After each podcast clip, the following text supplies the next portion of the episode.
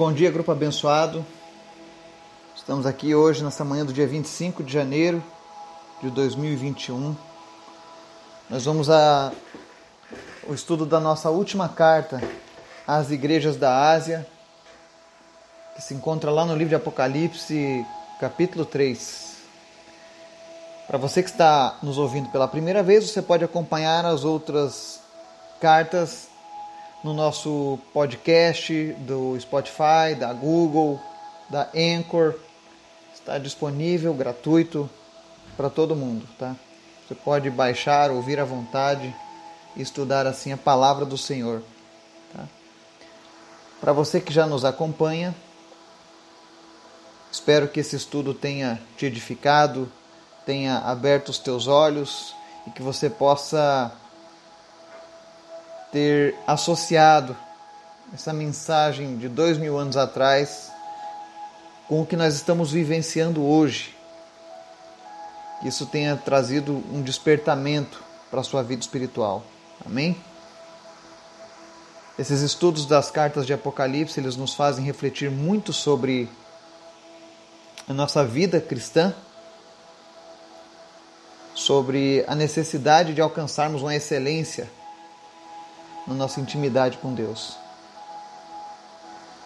Mas antes da gente começar o estudo da nossa última carta, eu quero te convidar para o nosso momento de oração e de intercessão. Amém? Senhor, muito obrigado por este dia, pela tua graça, pela tua misericórdia, pela tua justiça e pelo teu amor que nos envolve, Pai. Pedimos a tua ajuda, o teu auxílio, porque sem ti nós nada podemos fazer. Que sejamos sempre dependentes de ti, gratos a ti por tudo aquilo que o Senhor tem feito em nossas vidas, Pai, e por tudo aquilo que o Senhor fará. Nos ensina a confiar em ti cada vez mais e mais, Senhor.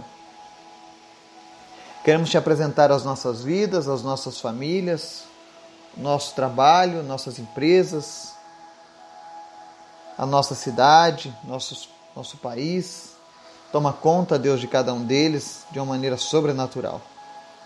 Te apresento em especial os enfermos nessa manhã. Te apresentamos a Lúcia, a Suzana, a Lourdes, que estão lutando contra enfermidades, contra a Covid. Que o Senhor esteja fortalecendo suas vidas, protegendo. Senhor, em nome de Jesus, nos desperta, Senhor, para tomar cuidado nos desperta, Senhor, para que venhamos a amar os nossos pais, os nossos filhos. Nos enche mais de amor, a Deus. Em períodos de pandemia, de tantas pessoas partindo, desperta o teu povo, desperta os filhos para estarem mais próximos dos seus pais. Em nome de Jesus. Pois nós não sabemos a hora em que eles vão de partir ou que nós partiremos. Nos ensina a viver em amor, ó Pai. Em nome de Jesus. Te apresento a saúde da tia Lourdes, fortalece ela, Deus, a cada dia. Em nome de Jesus, que ela possa sair o quanto antes desse hospital e retomar a sua vida, mas principal, Senhor, que a tua palavra seja guardada, que a tua palavra, meu Deus, se revele no coração dela a cada dia, que ela possa te reconhecer como único e suficiente Salvador por todos os dias de sua vida. Por isso nós te pedimos, ó Deus, alcança ela, Pai, cura ela em nome de Jesus. Te apresento aqueles que lutam contra o câncer, como a Grazi, o Vinícius. Em nome de Jesus, cura, Senhor, essas pessoas. Remove agora, Deus, toda a raiz do câncer. Que em nome de Jesus todos os caroços venham a desaparecer agora e que eles não precisem mais fazer quimioterapia ou cirurgias em nome de Jesus. Que esse câncer vá e não volte mais. Te agradecemos, ó Deus, pela vida do Laurinho, do Gabriel, pelas suas recuperações a cada dia pelo avanço. Que em nome de Jesus eles possam ver a mão do Senhor, ó Deus, em cada uma dessas vitórias. Que em nome de Jesus o Senhor esteja guardando suas mentes, os seus corações. Que eles possam enxergar o Senhor, ó Deus, mesmo em meio a dores, em meio a dificuldades. Que eles possam estar contemplando, Senhor, a tua mão sobre a vida deles. Toma conta dos seus familiares, das suas finanças e da sua saúde em nome de Jesus. Abençoa as nossas famílias, Guarda-nos de todo mal, Senhor, nesse dia. Que essa semana seja uma semana abençoada, seja uma semana que nós possamos ver os teus milagres, que nós possamos ver a tua justiça sobre as nossas vidas, Pai. Te apresento, Senhor, o orfanato, o Mercy Children's, lá no Togo. Toma conta de cada uma daquelas crianças. Não deixa Deus faltar o alimento, não deixa faltar a vestimenta, mas principal, Senhor, não deixa faltar o amor. Que elas sintam-se abraçadas, amadas, que elas não se sintam abandonadas ou desprezadas, mas que o Senhor esteja consolando as suas vidas, em nome de Jesus. Desperta pessoas para apoiarem essa causa, para ajudarem este projeto, Pai. Em nome de Jesus. Que nós possamos, ó Deus, fazer mais por aqueles que estão mais necessitados, Pai. Em nome de Jesus.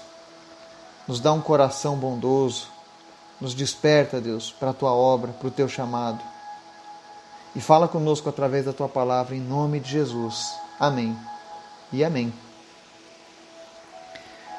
Estudo de hoje, Apocalipse 3.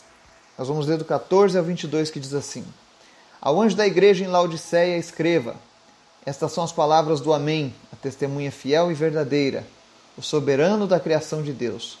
Conheça as tuas obras, sei que você não é frio nem quente. Melhor seria que fosse frio ou quente. Assim, porque você é morno, não é frio e nem quente, estou a ponto de vomitá-lo da minha boca.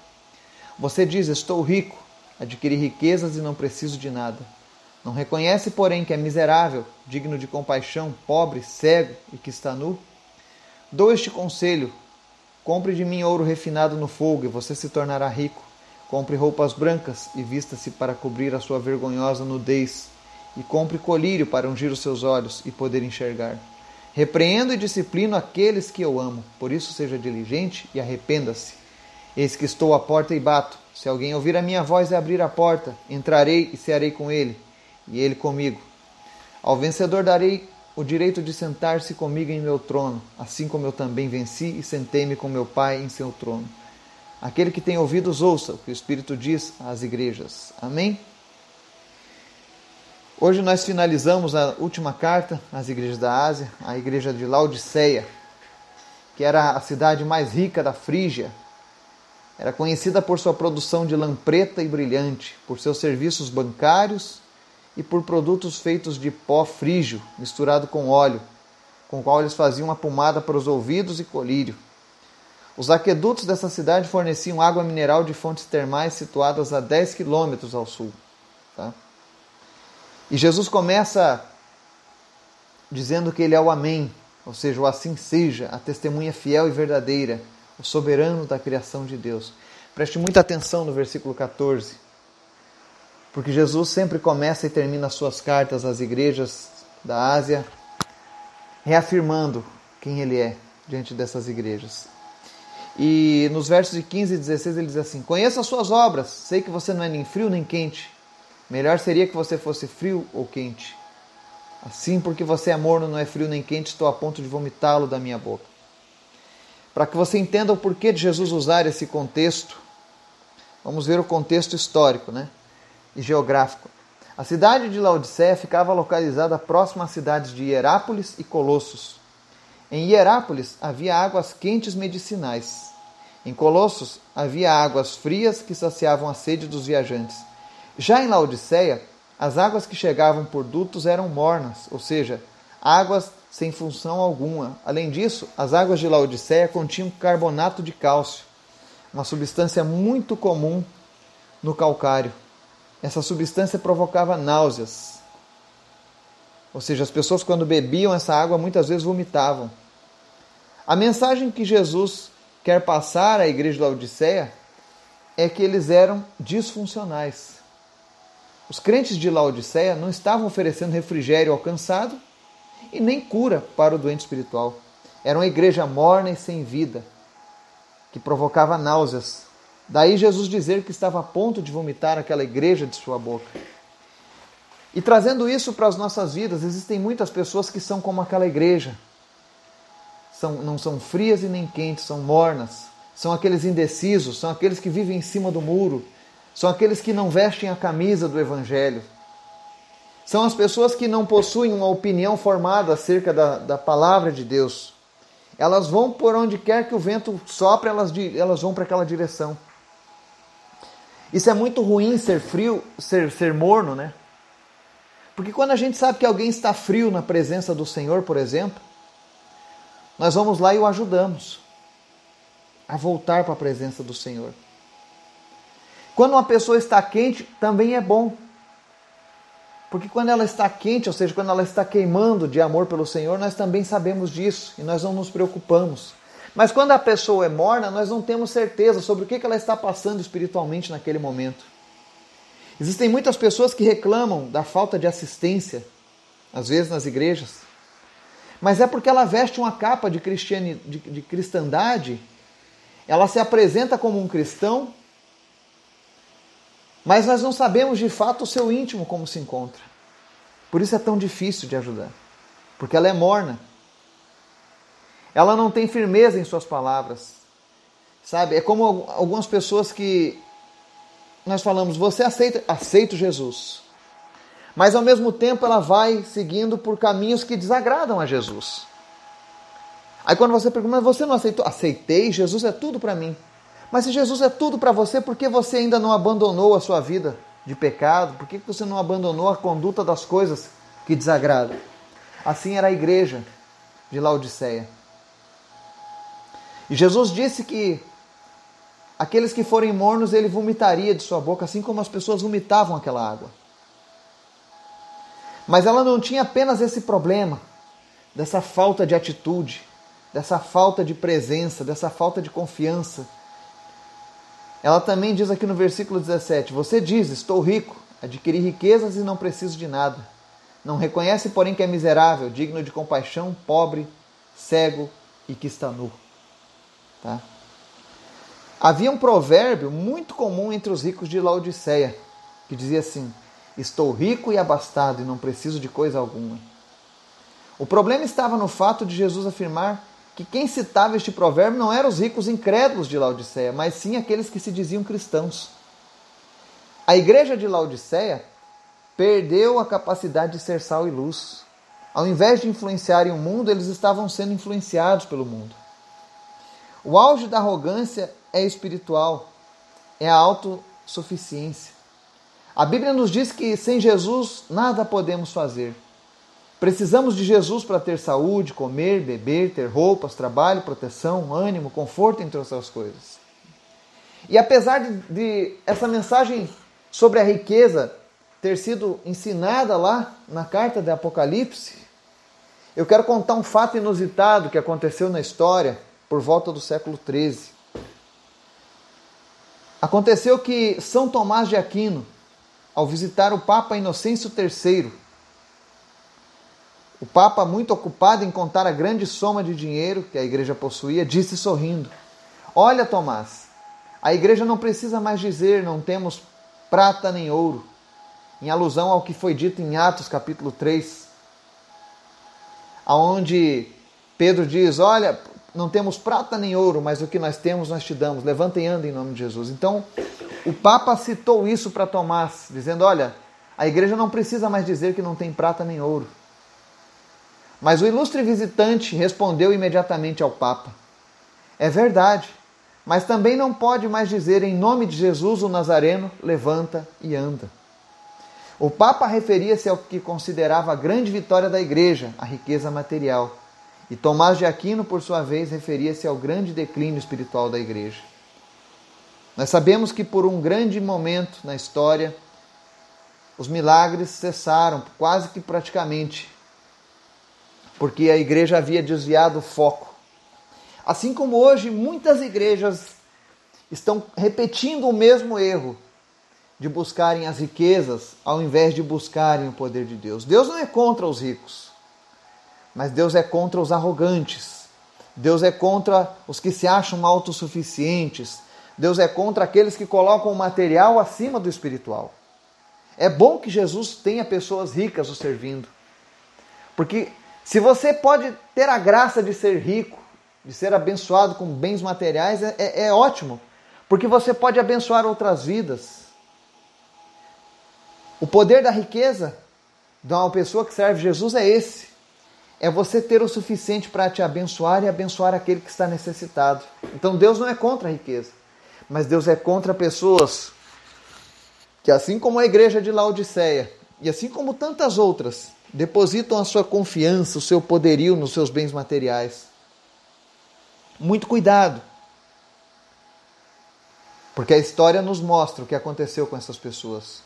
Hoje, se você for lá em Laodiceia, você só vai encontrar ruínas. Porque infelizmente aquela igreja não se arrependeu. No verso 18, nós lemos aqui o que diz: Dou este conselho: compre de mim ouro refinado no fogo, e você se tornará rico.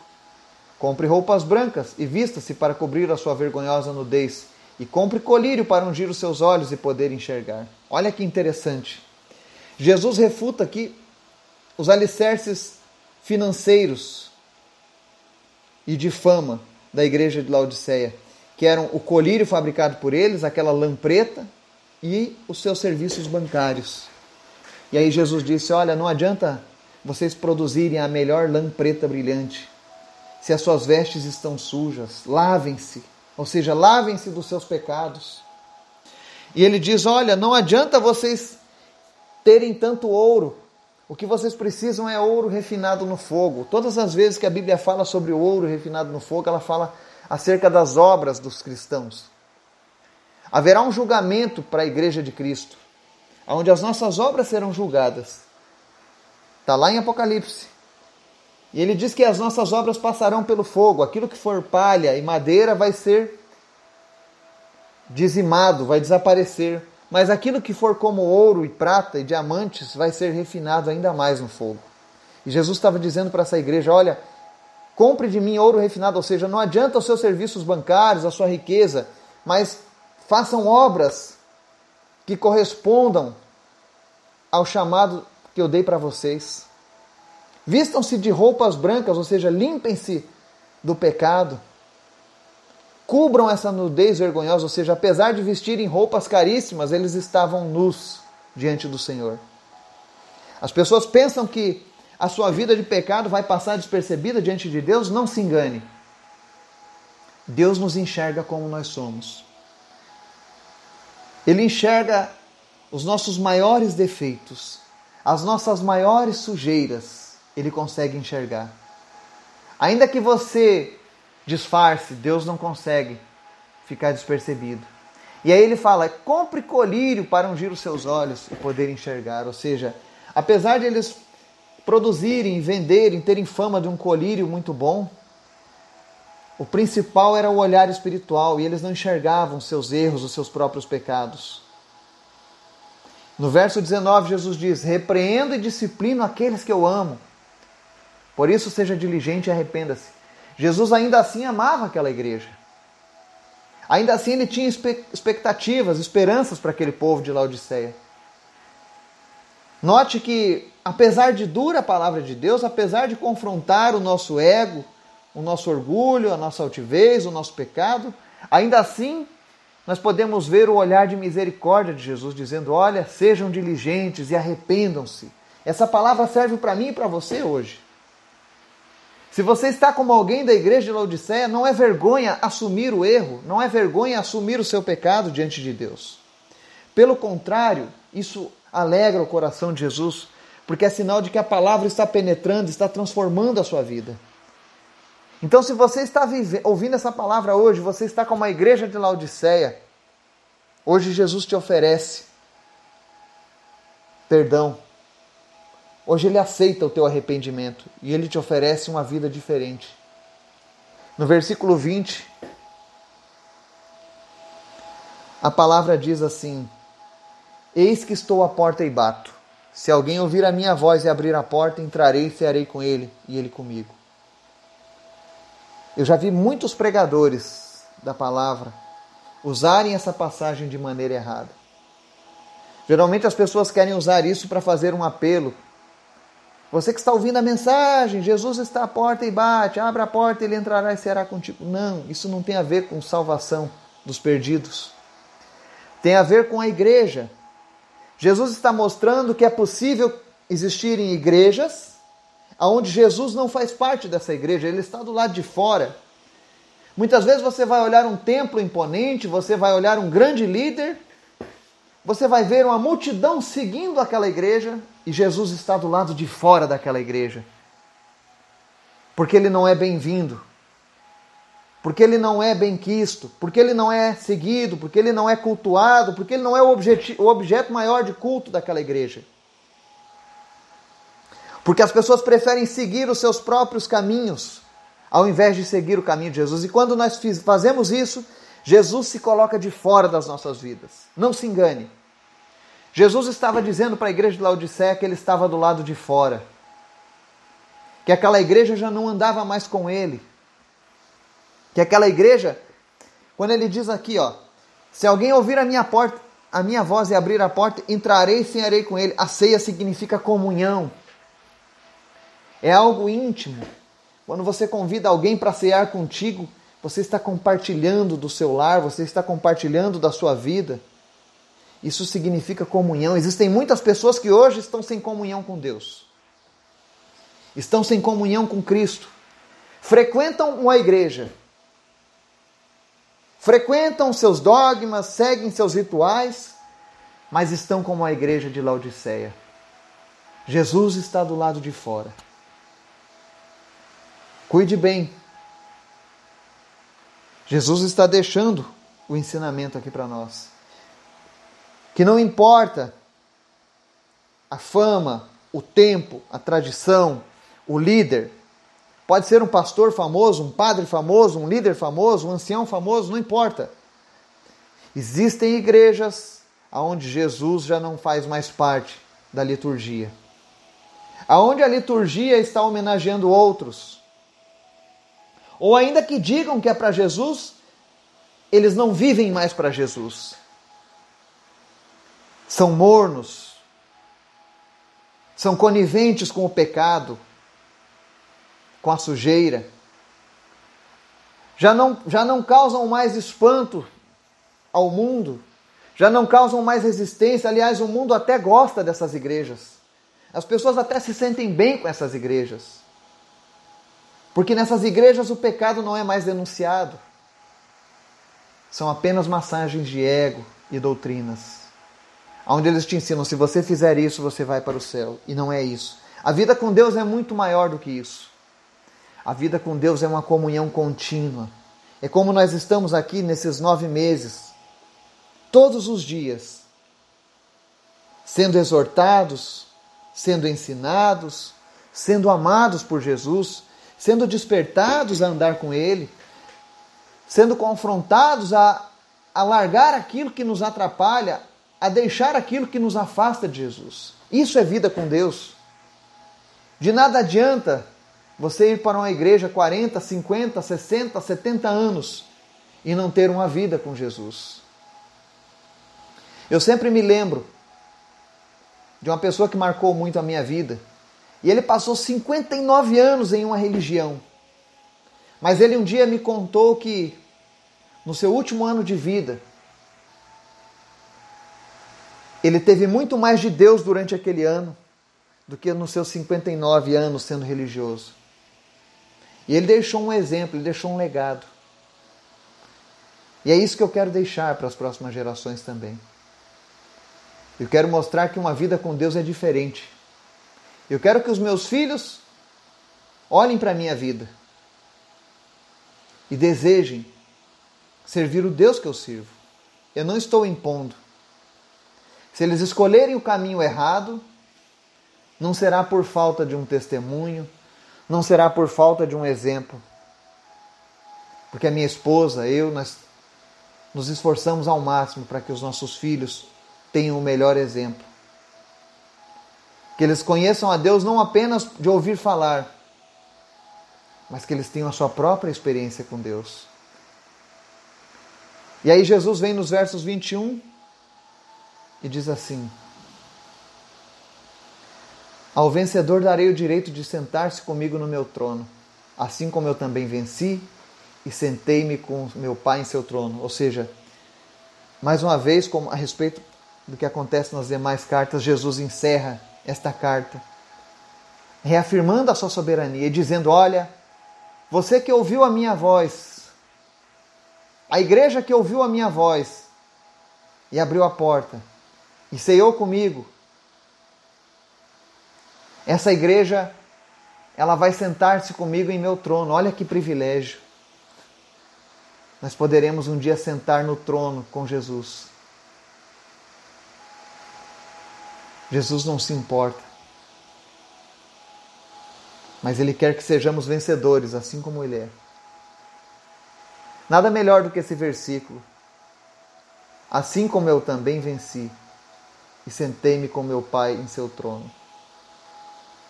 O Pai nos concede tudo isso. Mas para que tudo isso se realize nas nossas vidas, ele vem no verso 22 e diz mais uma vez: Aquele que tem ouvidos, ouça o que o Espírito diz às igrejas, ou seja, são todas as igrejas ao longo dos séculos, até que haja a consumação dos tempos. Que nós possamos estar despertos a essa palavra. Que nós não sejamos morno, mas que sejamos quentes. Que sejamos como brasas vivas nas mãos do Senhor. Que sejamos como aqueles que incendeiam as outras pessoas por amor a Cristo. Que em nome de Jesus o Senhor nos desperte, para que sejamos cristãos de fato e não apenas nominalmente. Que Deus abençoe o teu dia, em nome de Jesus. Amém e amém.